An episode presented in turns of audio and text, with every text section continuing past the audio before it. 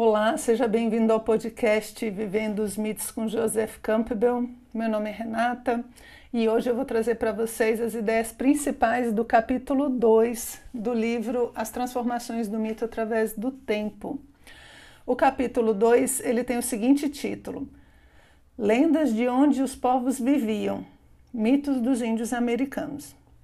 É, e apesar de, de falar sobre os índios americanos, o capítulo começa com uma imagem é, medieval, da alquimia medieval. É uma imagem que tem num livro cuja tradução do nome né, seria O Espelho dos Homens e dos Anjos. É, o nome da figura seria a Árvore da Vida, The Tree of Life. E aqui ele vai falar dessa busca do indivíduo. Então a figura ela apresenta as quatro faces da lua, né, as quatro fases formando um círculo, e no centro alguns elementos que a gente já vai comentar. Então ele é, é como se a lua estivesse representando as faces, as fases da vida, certo? E a ideia é que a gente começa todo sem luz, por isso a lua é representada ali totalmente escura. E aí a gente vai montando a partir dali o primeiro tipo de maturidade que a gente vai desenvolver, que ele chama de uma maturidade da sociedade tradicional. Ou seja, a gente começa ali meio que zerado, né, de experiências, e aí a sociedade vai imprimindo essa máscara na gente, certo? Até que chega um ponto que ele coloca aqui que seria a oitava lua, que é a época da adolescência. Na adolescência, aqui segundo a imagem, a gente está metade negro no sentido de sem experiências e a outra metade já com essa parte social montada. E aí, nesse ponto da, da figura, ele está representando justamente a adolescência, é um momento de crise, onde vai morrer o ego infantil e começar a nascer um ego que pode ficar amadurecido. Então é um momento de tensão, aonde tudo isso que a sociedade me mostrou agora vai entrar em tensão, vai entrar em conflito com o caminho individual que eu começo a perceber que eu tenho. Ele coloca assim, ó: Nesse momento, o indivíduo pode ter a percepção pessoal de um destino e de um trabalho no mundo dos quais a sociedade não tem a menor ideia. E aí, a partir daí, a gente vai gerando uma, é, uma separação né, do indivíduo da massa. A gente começa a trabalhar as nossas próprias visões, a gente começa a trabalhar esse nosso próprio caminho e vai andando em direção a essa próxima lua, né? Que é a lua toda iluminada, que ele põe aqui ah, no 15 dia. Então, essa lua, ela é a representação desse auge, o auge do, do homem, é onde você pode, onde você tem condições, através da experiência e da maturidade que a vida deu, a começar a perguntar quem somos até então é como se a gente não tivesse condições de fazer essa pergunta, né? Então aqui você pode perguntar quem sou eu, né? É, eu sou só esse corpo ou existe um ser que me habita?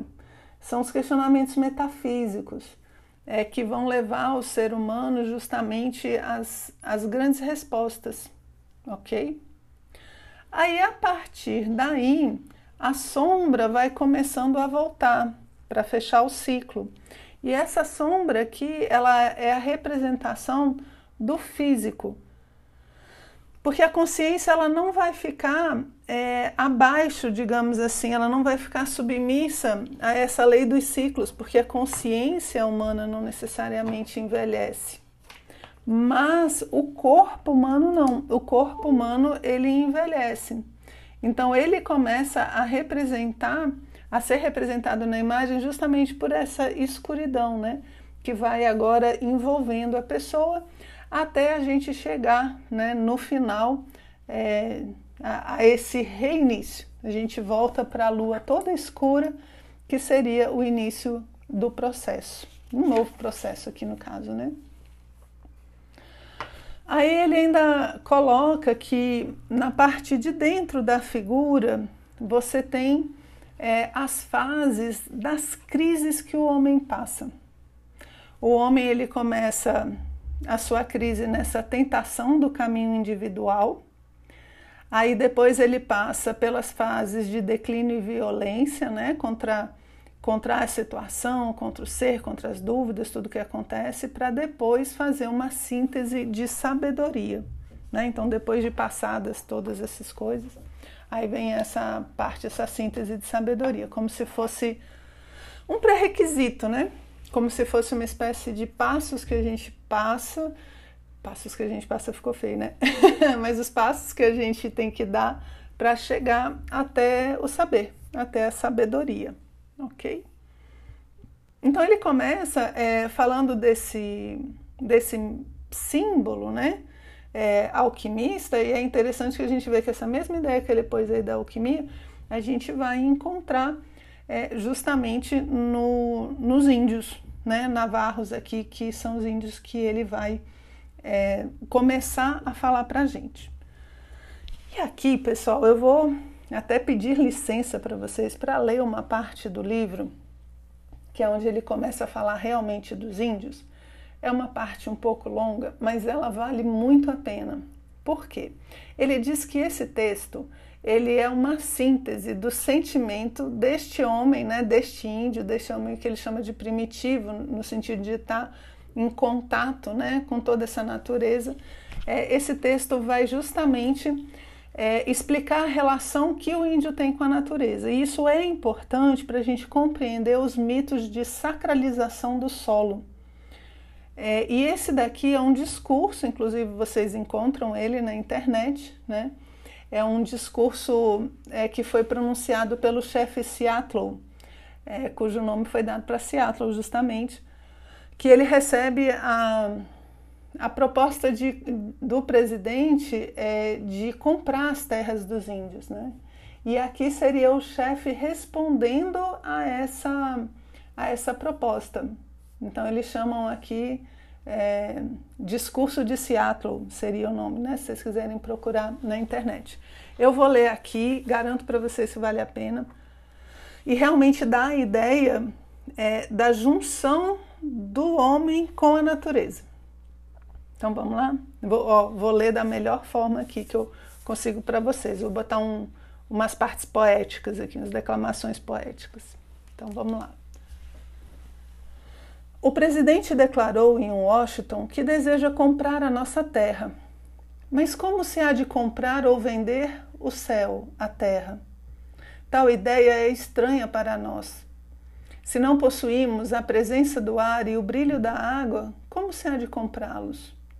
Cada pedaço desta terra é sagrado para o meu povo.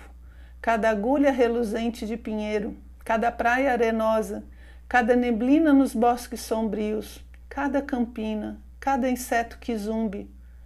Tudo isso é sagrado na memória e na experiência do meu povo. Conhecemos a seiva que corre pelas árvores, tal como conhecemos o sangue que corre pelas nossas veias. Somos parte da terra e ela é parte de nós. As flores perfumadas são nossas irmãs. O urso, o gamo, a grande águia são nossos irmãos. Os picos rochosos, as essências do prado, o calor do corpo do pônei e o homem, todos pertencem à mesma família. A água brilhante que se escoa nos ribeiros e nos rios não é somente água, mas o sangue de nossos ancestrais. Se lhe vendermos a nossa terra, você terá de se lembrar de que ela é sagrada. Cada reflexo que, como um fantasma, aparece na límpida água dos lagos fala de acontecimentos e lembranças da vida do meu povo. O murmúrio das águas é a voz do pai do meu pai. Os rios são nossos irmãos. Eles aplacam a nossa sede, transportam as nossas canoas e alimentam os nossos filhos. Por isso você deve ter para com os rios a benevolência que teria para com qualquer irmão. Se lhe vendermos a nossa terra, lembre-se de que o ar nos é precioso. Lembre-se de que o ar compartilha seu espírito com toda a vida que ele sustenta. O vento que deu ao nosso avô seu primeiro alento recebe também seu último suspiro. O vento dá aos nossos filhos o espírito de vida. Por isso, se lhe vendermos a nossa terra, você precisará mantê-la à parte, como algo sagrado, como um lugar aonde um homem pode ir expor-se ao vento, que é perfumado pelas flores do prado. Ensinará você a seu filho o que nós ensinamos aos nossos filhos, que a terra é nossa mãe? O que acontece à terra acontece aos filhos da terra. Isso nós sabemos. A terra não pertence ao homem, o homem pertence à terra. Todas as coisas estão ligadas, como sangue, que nos une a todos. O homem não tece a teia da vida, nela ele é apenas um fio. O que ela faz, o que ele faz para a teia, falo para si mesmo. Uma coisa nós sabemos: nosso Deus é também o seu Deus. A terra lhe é preciosa, e danificar a terra é desprezar o seu Criador. O destino de vocês é um mistério para nós. O que acontecerá quando todos os búfalos tiverem sido mortos, os cavalos selvagens domados? Que acontecerá quando todos os cantos secretos da floresta estiverem impregnados do cheiro de muitos homens, e a vista das sazonadas colinas estiver escondida pelos fios que falam. Onde estará a brenha? Desapareceu. Onde estará a águia? Desapareceu. E o que é dizer adeus ao pônei veloz e à caça, o fim do viver e o começo do sobreviver? Quando o último pele vermelha tiver desaparecido com sua selva, e sua lembrança for apenas a sombra de uma nuvem movendo-se por sobre a pradaria, ainda estarão aqui essas praias e essas florestas? Restará ainda algo do espírito do meu povo? Nós amamos essa terra tal como o recém-nascido ama as batidas do coração de sua mãe. Por isso, se lhe vendermos a nossa terra, ame-a como nós a temos amado. Preocupe-se com ela como nós nos temos preocupado. Tenha em mente a lembrança da terra tal como ela for quando você a receber. Preserve a terra para todas as crianças e ame-a como Deus ama a todos nós. Assim como nós somos parte da terra, também você é parte da terra. Esta terra é preciosa para nós e também para você. Uma coisa nós sabemos: só há um Deus. Nenhum homem, seja ele pele vermelha ou branco, pode viver isolado. Afinal, Somos todos irmãos. Ai, bonito, né? Falei que valia a pena. É, e por que, que, que, assim, do mesmo jeito que Campbell fez questão de colocar esse texto é, no livro, eu fiz questão de registrar ele aqui para vocês é, no podcast, porque para a gente tentar entender como é que eles, por que, que eles conseguem montar um mito que sacraliza a Terra. Hoje a gente, mundo moderno, né, totalmente longe da Terra, totalmente longe dos ciclos, né, tanto os diários quanto os ciclos do ano, a, a gente não, não, não vê a colheita, enfim, a gente é muito desconectado né, da Terra. E aí fica difícil a gente entender por que, que a Terra é sagrada. Não é uma questão de utilitarismo só, né? Assim, de ah, é porque o, o, rio me dá comida, o outro faz não sei o que e tal. Então não é essa relação utilitarista que a gente tem. É uma relação de identidade, é uma relação de pertencimento, é uma relação de unidade, né? de sintonia, de fusão. E esse texto fala disso. Então, para a gente entender o mito, a gente tem que entender essa mentalidade. E esse texto é perfeito para isso, ok? Então, levando tudo isso em consideração, né, o que, que ele vai falar para gente, Campbell? Que nessas mitologias, o que, que acontece? Eles veem é, a, a questão de santificar, de sacralizar não somente o corpo, né, como sendo o lugar onde algo divino habita, mas também a paisagem onde esse povo está. Então, não é só o homem na imagem dessa divindade, mas todo esse lugar onde esse povo está, onde esse povo se encontra, ele também é sagrado. E isso é legal, porque assim, você não precisa ir para um lugar para você se encontrar com o sagrado. Por quê? Porque o lugar onde nós estamos já é sagrado. Então eu não preciso ir para uma igreja, para uma sinagoga, eu não preciso ir para um lugar específico, para um local específico, porque o lugar aonde eu vivo já é um lugar sagrado, sacralizado. E eles fazem isso como? Eles reconhecem no terreno né, nos acidentes geográficos mesmo, as imagens mitológicas que você tem nos mitos. Então, ó, a gente vai ter isso em vários lugares. A gente vai ter uma montanha que é o centro do mundo, um local, por exemplo, o Olimpo, né, que a gente fala dos deuses do Olimpo da Grécia, o Olimpo é uma montanha é um local que existe de fato. Você vai lá e fala: oh, aqui está a Montanha Olimpo. Quer dizer que os deuses estão lá em cima? Não, quer dizer que aquele solo é sagrado. Ele representa algo do mito dentro da paisagem, certo? Então é como se você, ao andar pelos lugares, né, ao andar por aquele, aquela paisagem, você conseguisse é, perceber o mito ali, sendo vivido, né, sendo é, construído pela própria natureza. Então eles falam, né? É, a Terra, a montanha do sul, a montanha do leste, o lago, o centro do mundo, a caverna, né? Todas essas coisas vão é, se tornando sagradas. E eles vão mostrar isso muito, toda essa mitologia, através de mandalas. E Campbell ele vai fazer a análise dessas mandalas. Se você puder mais uma vez dar uma pausa e procurar na internet, se você botar mandalas Navarro, você vai encontrar várias imagens, não são exatamente as que tem no livro, mas você encontra várias imagens de mandalas sendo construídas é, e são mandalas de areia, ou seja, elas não são feitas para serem permanentes, né? Elas, elas acabam. A gente sabe que os monges budistas também têm essa tradição né, de fazer mandalas de areia também. Então, as mandalas aqui dos índios vai ter as suas características próprias, né? E as outras mandalas, elas vão ter as características aí do seu povo. E o que, que a gente é, vai ver aqui nessas mandalas, né? É, normalmente elas têm um centro, né? Mandala, gente, para quem nunca, nunca viu, né, não conhece, a mandala ela é uma... Ó, definição de leigo, hein, gente, por favor. É uma, é uma tentativa bem simplificada aqui.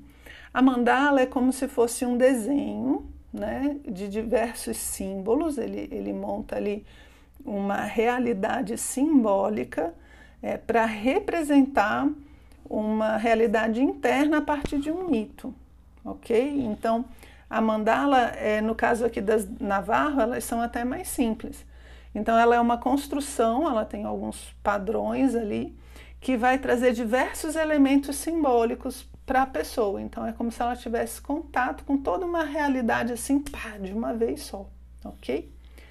Então, as mandalas aqui são feitas é, de areia e elas começam com um centro, essa escuridão, né, que eles chamam da, da escuridão abissal.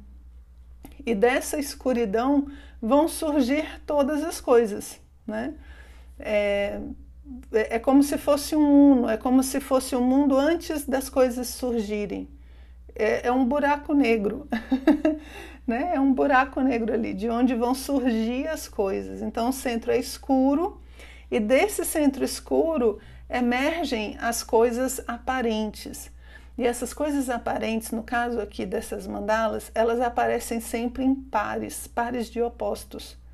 Por quê? Porque a natureza ela apresenta esses opostos, dia e noite, quente e frio, né? É, esses opostos eles vão sendo representados também é, dentro justamente da mandala.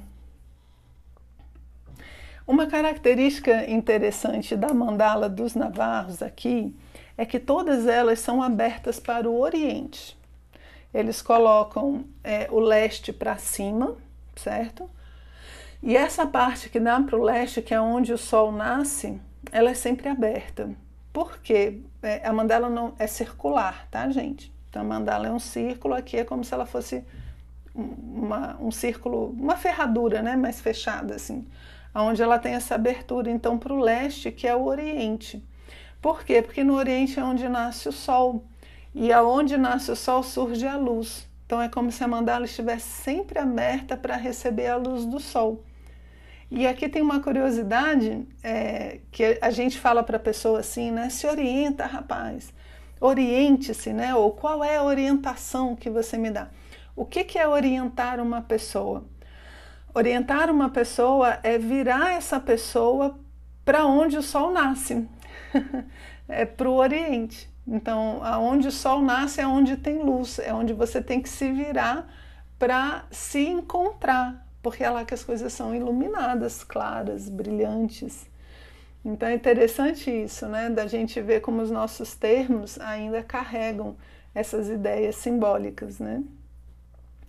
Então a gente tem essa essa percepção de que a vida tem que estar aberta para essa luz do sol, né?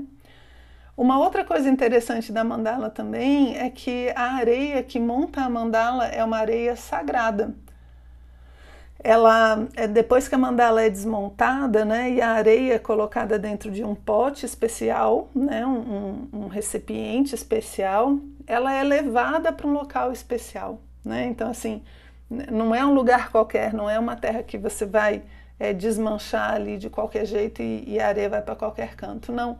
Aquela areia fez uma mandala, então aquela areia agora participou de um momento sagrado, sacralizado, então agora ela é especial também.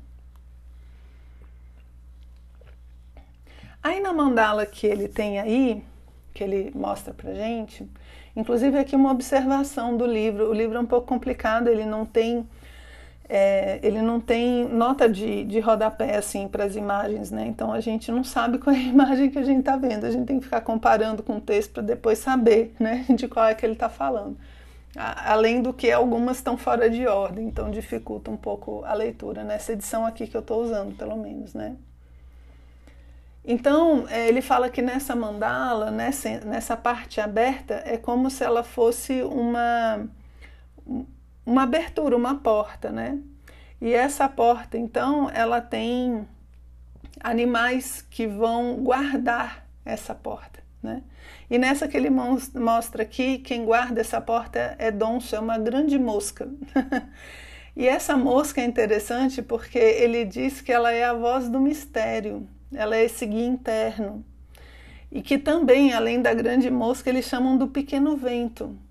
Então, esse guardião da entrada da mandala, quando você chama ele de pequeno vento, né, você está ali associando um pouco a, a, esse sopro, né, a esse sopro divino que dá origem às coisas, certo? É, ele aí faz uma, uma paradinha e comenta que na próxima, na próxima mandala, né, que vai ser a mandala do búfalo, que é o búfalo que cuida aí da entrada, é, no centro dela você vai ter a mosca, né, e você vai ter quatro moças do milho, cada uma virada para uma direção. É, a gente viu ali no texto, né, como o solo é sagrado para eles. E uma forma de sacralizar o solo é justamente trabalhar sempre com as quatro direções, norte, sul, leste, oeste. Então a gente vai ver nas mandalas que isso fica muito é claro, né? fica muito acentuado essa, essa posição que você sempre tem é, os elementos repetidos, um para cada direção. E aí você tem, né, o número 4 é super simbólico, você tem os quatro elementos, terra, água, ar e fogo, né, que podem todos ser utilizados aqui também. E aí ele abre um pouquinho para falar dessa moça do milho que aparece e ele fala assim: assim como a terra, né, a, a geografia do lugar é sagrada, os vegetais, os animais também são sagrados. E esse vegetal aqui, um dos mais importantes, é o milho. E ele conta a história da moça do milho. Ele diz que é uma tribo que tem várias histórias né, em relação a isso. Você teria uma moça, as moças que cuidam do milho, e uma parte do, da história lá que ele ficou sabendo, essa moça, ela ela é obrigada a triturar o milho. E à medida que ela tritura o milho, ela vai sumindo. ela vai perdendo os braços. E à medida que ela vai tendo que continuar triturando esse milho, ela vai desaparecendo e ela morre assim como o milho. É, é, é, bacana, né? Porque é uma ideia de que o que você faz com o milho ali, você está fazendo com você também, né? O que você faz ali com o vegetal, com a natureza, você está fazendo com você também, né?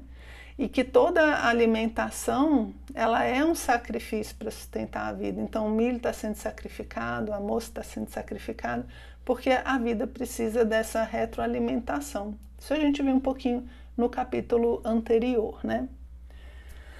Um, então ele vai falar que uma das estruturas principais aqui dos navarros é justamente essa saída do útero da terra. É, ele vai falar que muitas mandalas é, falam desse centro, né, que a gente viu lá, desse centro, da onde surgem as coisas manifestadas. E normalmente, dentro dos índios americanos, essas saídas elas são feitas por etapas, estágios. É, então, assim, o povo saiu lá do, do útero da terra, da caverna, e aí acontece alguma desgrameira, sabe? acontece alguma coisa. Eles são castigados, acontece uma inundação, um tremor, alguma coisa. Aí eles resolvem essa situação. Aí eles passam para um novo estágio. Nesse novo estágio acontece outra peleja, dá outro problema que eles têm que resolver e tal. E eles vão em vários estágios até chegar na Terra de hoje. A Smith varia um pouquinho, né? Na quantidade de estágios. É, mas aí no final você chega na Terra de hoje. Você chega na Terra que está sendo habitada. É, Campbell chama isso é, do mito das emergências, como se cada problema desse que aparece fosse uma emergência que tem que ser resolvida para que você possa subir para o próximo estágio, para que no final você chegue nesse estágio maior, que é, né, é, o estágio que a gente está agora, onde a vida acontece, certo? Então, esse é um dos, dos mitos recorrentes que ele fala, né? E mostra aqui para a gente algumas mandalas, justamente falando sobre isso. O outro mito que ele comenta é um mito que ele aí já é um mito heróico, certo? É, que ele comenta é de uma, uma história heróica que se chama assim: Aonde os dois foram ter com seu pai. O, os nomes aqui que a gente vai ver, eles são nomes indígenas, né? Então são, tem, tem suas características próprias aí. Ele diz que essa história é o segundo mito mais típico que você tem na região. E as mandalas que ele mostra no livro foram feitas é, com pólen de plantas também, milho triturado, sabe? É, então são, são elementos a mais, né? Além da areia colorida.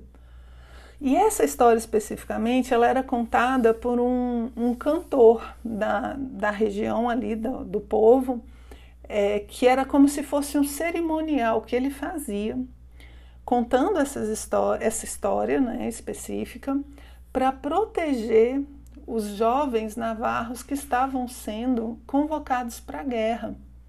Aí em torno de 1930, eu acho. Aí o que, que acontece? Quando os jovens saíam, né, iam para a guerra, é, ele ficava, ele, ele já tinha participado de outros combates já, ele ficava é, na tribo fazendo os ritos para proteger é, os índios que estavam indo para a guerra, que estavam sendo convocados. E eram ritos de, de falar essas histórias que podiam durar desde uma noite, ele fala até nove dias. E você tem que ficar cantando. É, é, um, é um canto ritmado. E aí é legal porque, se você lembrar, a, a Ilíada e a Odisseia de Homero também são cantos, né? são, são ritmados, são, são tocados, são canções. A Eneida né, é toda feita em verso. É, o Mahabharata hindu também. Então são, você vê que os índios te, continuam né, também com essa tradição. E ele fala que era engraçado porque enquanto um cantava, tinha um outro que sabia a história também para ficar vendo se ele não errava, né, para corrigir o outro. E aí ele fala então que nesse, nesse rito de proteção dos jovens índios que estavam indo para a guerra, ele contava essa história chamada aonde, onde os dois foram ter com seu, seu pai. Aí ele vai contar a história, né? Com, a gente já vai vendo alguns elementos aqui durante a história e no final ele dá o resumo. Então ele começa, são, é a história de. Eu vou, eu vou resumir, tá, pessoal? que não dá para falar ela toda aqui, não. São umas quatro páginas aqui contando o mito. Então eu vou peguei alguns pontos principais é, e vou tentar dar o resumo e algumas interpretações aqui para vocês. Então é o tema dos heróis gêmeos, né? Que a gente vê em, em vários, em várias tradições. Então o que, que acontece? São, são dois heróis né? Um se chama Matador de Inimigos e o outro se chama Filho da Água. Eles são ambos filhos de uma mãe virgem. Ela concebe os filhos quando ela é tocada pelo sol. É... E aí, matador de inimigos, ele simboliza o guerreiro da tribo. E o filho da água simboliza o xamã, é, o conhecimento oculto, espiritual da tribo. Né? Então, os dois a gente pode ver até como se fosse um só. Então são as duas partes, né, os dois conhecimentos ali do, do da tribo. É, eles são filhos do sol é, e um dia é, começam a aparecer vários monstros que estão atormentando a mãe deles. E eles falam assim: Mami, nós vamos protegê-la. A gente vai atrás do nosso pai para pegar as armas, né, que a gente tem direito para voltar e matar esse monte de monstro aqui para você ficar tranquila. E a mãe diz: Olha, que boa ideia. Gente, eu faço umas interpretações, certo? É, para ficar um pouco mais dramático. Aí eles falam assim: Nossa, filho, que boa ideia. Vai lá ver quem é seu pai, tudo direitinho, mas fala, você não pode ir pelo norte, tá? Você pode procurar ele no sul, no leste ou no oeste, mas no norte não vai, não. O que, que vocês acham que os dois fazem? Vão justamente para o norte. E aqui ele volta lá para aquela figura alquimista medieval. Eu falo assim, por que, que eles vão para o norte? Porque é justamente essa coisa de não, nós não vamos procurar solução na massa. Nós não vamos procurar a solução no que a sociedade já ensinou, nós vamos procurar a nossa solução. Então a gente vai por onde a gente não pode ir. Justamente onde disseram para a gente não ir, é onde a gente vai. É, vocês lembram da Chapeuzinho Vermelho? ela vai justamente por onde a mãe diz que não tem que ir, ela vai exatamente onde não pode. E é lá que acontecem as coisas, né? Porque é justamente nesse lugar onde estão as respostas individuais. Você imagina que se ele fosse para o leste, para o oeste, ele não ia encontrar o pai dele, não ia encontrar o sol, provavelmente. Se a Chapeuzinho Vermelho não tivesse entrado pela floresta, ela não tinha tido a experiência, não tinha acontecido a aventura certo? Então aqui é, é justamente essa busca pela individualidade.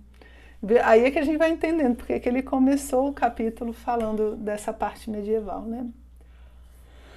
E aí no caminho eles encontram várias pessoas e tudo. Eu vou destacar uma aqui que eu achei engraçada, que é que eles encontram a velhice.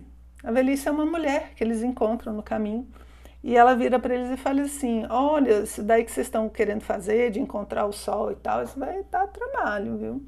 É, vocês vão andando à direita do caminho, não anda aqui na trilha, não, anda fora da trilha. E aí eles vão andando pela fora da trilha, mas o negócio realmente demora, né? E eles esquecem da indicação da velhice e voltam para a trilha. O que, que acontece? Eles vão ficando velhos, né? Aí quando chega, eles encontram com a velhice de novo, ela fala: "Poxa, mas não falei para vocês andarem fora da trilha?" Aí eles: "Ai, a gente esqueceu, desculpa, é que é muito tempo e tal, não dá para você rejuvenescer a gente não?" Aí ela rejuvenesce eles e eles depois não esquecem mais, né, de andar pela direita. Aqui é interessante por quê? Porque é um caminho do herói, né? É um caminho metafísico. É, ele é um caminho que não envelhece porque ele não é um caminho dentro do tempo comum a, a história ela se passa num tempo mítico, né? ela se passa dentro de um tempo que é atemporal. Se você perde isso né, e volta para a trilha, e você envelhece. Depois, mais na frente, eles encontram a Mulher-Aranha. Viu? Ó, já tinha Mulher-Aranha há muito tempo, gente. eles encontram uma mulher-aranha que, dentro da mitologia é, dos índios, ela vai ser uma fada madrinha, parecida né, com, a, com as fadas madrinhas que a gente tem nos contos de fadas. E ela fala assim: não, isso que vocês vão fazer é muito difícil, eu vou ajudar vocês.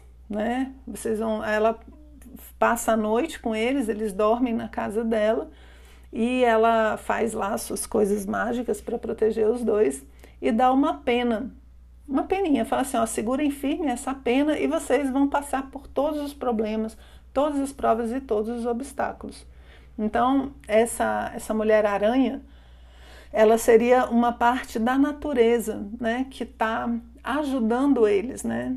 Os heróis ajudam, são ajudados pelas forças da natureza, como se eles tivessem essa sintonia, né? Que é a representação das fadas madrinhas mesmo. Então eles começam a passar por milhões de provas e chegam, enfim, ao oceano que rodeia o mundo. Aonde que a gente tem esse oceano que rodeia o mundo, gente? Ó, oceanos. É de onde vem a palavra oceano mesmo, que era o grande oceano que rodeava o mundo dos gregos. Os gregos tinham essa ideia também, né? Quando eles chegam lá, o que, que acontece? Prova, prova, prova em cima de prova. E como é que eles fazem? Eles têm que passar por quatro serpentes, tem que passar pelos guardiões ursos, pelos guardiões pássaros, pelos guardiões vento, todos eles em quatro. Então são quatro provas, né? Com quatro guardiões cada uma, e eles vão passando usando a peninha ali que a Mulher-Aranha deu para eles. Até que eles chegam, enfim, né? Depois de tantas provas, tantos problemas, eles chegam na Casa do Sol. E quando eles chegam na Casa do Sol, eles são recebidos por uma menina que também é filha do Sol. E aí ela desconfia deles. Ela fala assim, ela começa a achar que eles não são filhos do sol. Aí meio que prende os dois assim, né? Até esperar o, o sol chegar, que o sol tinha saído, tinha ido dar um rolê. Aí quando ele chega, quando o sol chega, a filha fala assim: Ó, oh, pai, eu prendi eles lá, não sei o quê, porque você sempre diz pra gente se comportar e tudo, e eles estão dizendo que são seus filhos. Eu não conheço esses meninos, não. Aí o sol falou: É, vamos ver se eles são meus filhos mesmo. Aí o que, que o sol faz? Dá um monte de prova para eles de novo. É, aqui é interessante, eu achei engraçado. Eu disse, nossa, mas como é que o sol não sabe, né? Não sabe que, que ele tem filho, não sabe. Como é que ele não reconhece né, os filhos? E na verdade, é, se você for pensar, é porque o sol tá, tá, tá em tudo, né? Assim, tipo, ele não fica regulando aonde que ele fecunda. E para saber se são filhos dele mesmo, ele vai fazer uma série de testes. E aí Campbell fala que é muito típico dentro dos índios você ter o teste. É o teste do pai, teste do sogro, que aqui é o teste do pai, né, que é o sol. Então o sol vai passar eles por diversas provas, coloca em sauna, coloca em, em várias situações difíceis, e eles vão passando nos testes. E quando eles terminam de passar em todos os testes que o Sol coloca, eles se transformam então em quatro. Né? Eles eram dois, já é uma dualidade, agora eles se transformam em quatro. É, e agora eles sabem quem eles são, por quê? Porque eles sabem a sua origem, eles sabem quem é o pai deles, eles sabem que eles são filhos do Sol. Agora, com a sua própria identidade, né, já iluminado, ele começa, eles começam a voltar para casa, porque afinal de contas eles foram pegar as armas mágicas, né? É, o sol entregou as armas que eles foram buscar e agora eles vão voltar para casa para matar os monstros que estão lá aperreando a pobre mãe deles. Quando eles começam a voltar para casa, o que, que acontece? Uma série de situações onde eles têm que saber o nome das coisas. É como se fosse mais uma prova, né? Então eles têm que dizer qual é o nome é, dessa montanha? Qual é o nome deste buraco? Qual é o nome deste lago? E aquela aranhazinha, aquela mulher aranha, né? Ela fica no ouvidinho dos nossos heróis dizendo o nome das coisas. E aí eles passam no teste. Aí você fala assim, ah, Renata, mas isso daí não, não vale, né? Isso é trapaça.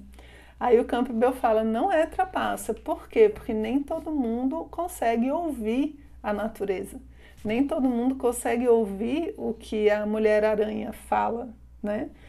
Então, eles têm um mérito, que é justamente de conseguir escutar as coisas, né? Perceber as coisas. E com isso, então, eles passam por essa prova. E por que, que eles têm que saber o nome das coisas? Gente, a gente vai ver em todas as mitologias. Saber o nome das coisas é ter poder, ter poder sobre as coisas. A gente precisa dar nome.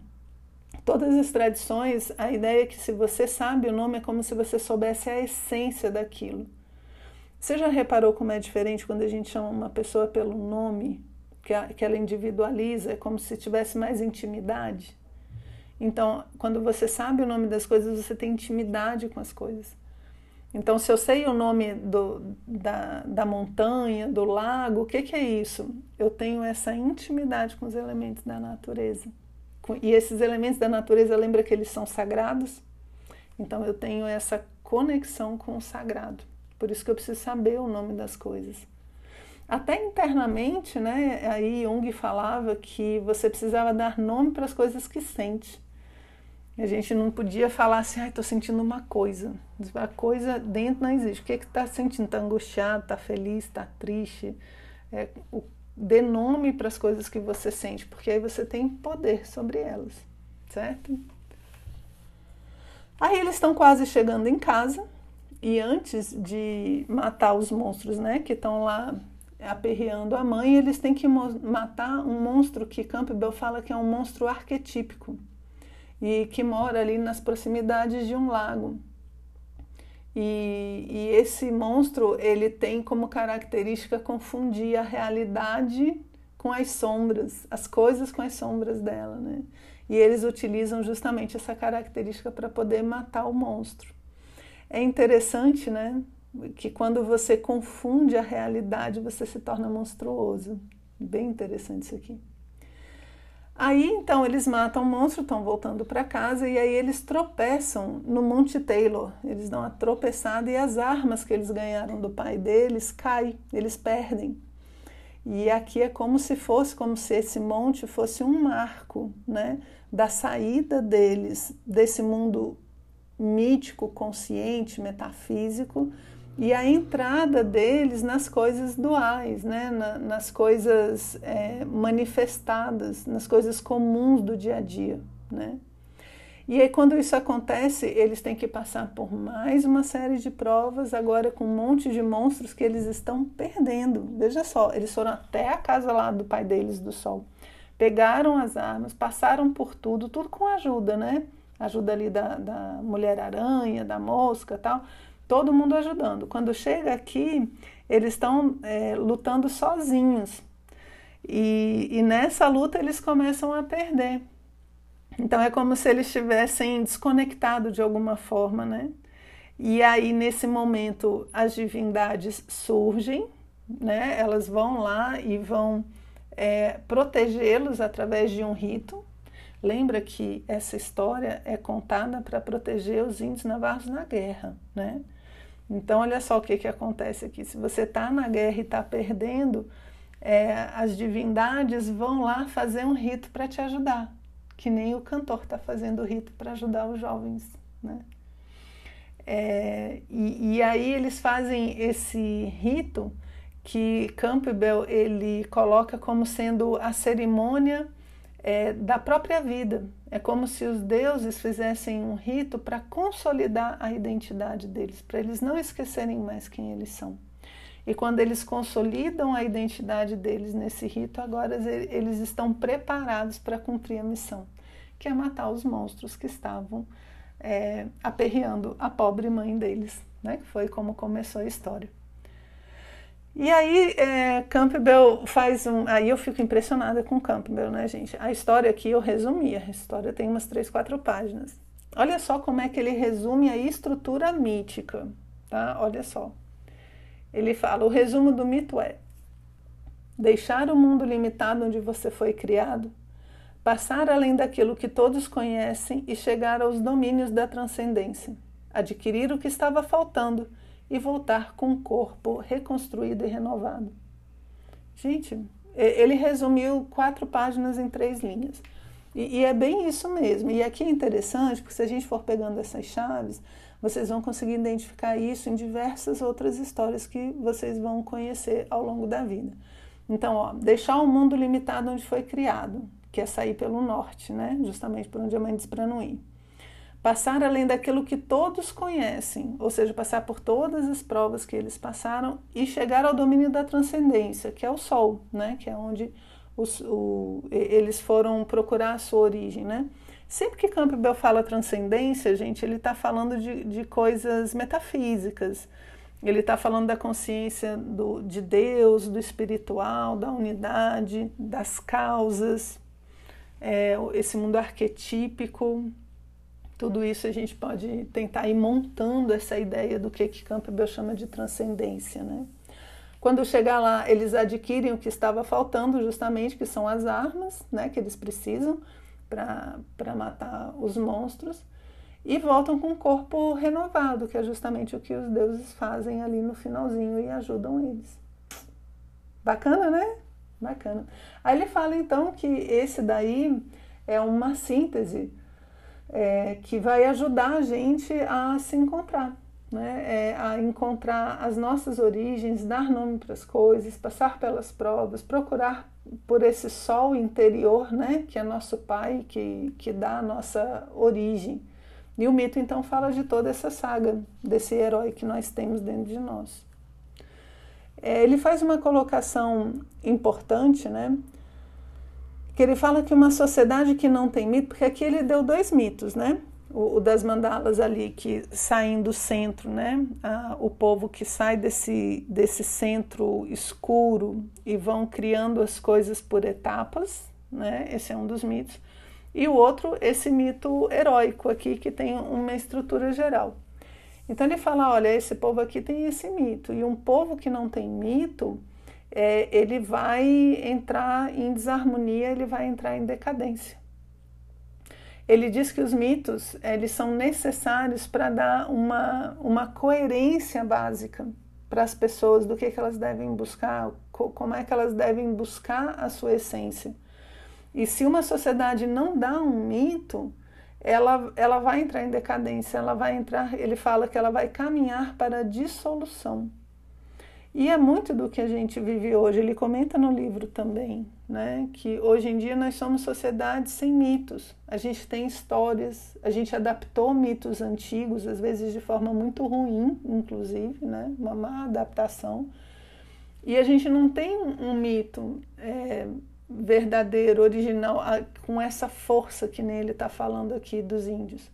E isso pode ser um dos motivos da nossa decadência, porque o, o mito é para dar direção e a gente não tem, não, né, não tem hoje. Aí você fala, ah, Renato, mas como é que esse mito aí dá uma direção? Olha, ele fala da origem, né? O primeiro fala da origem, e o segundo fala que você tem que proteger né, a, a comunidade, a mãe ali também representação de terra, da terra.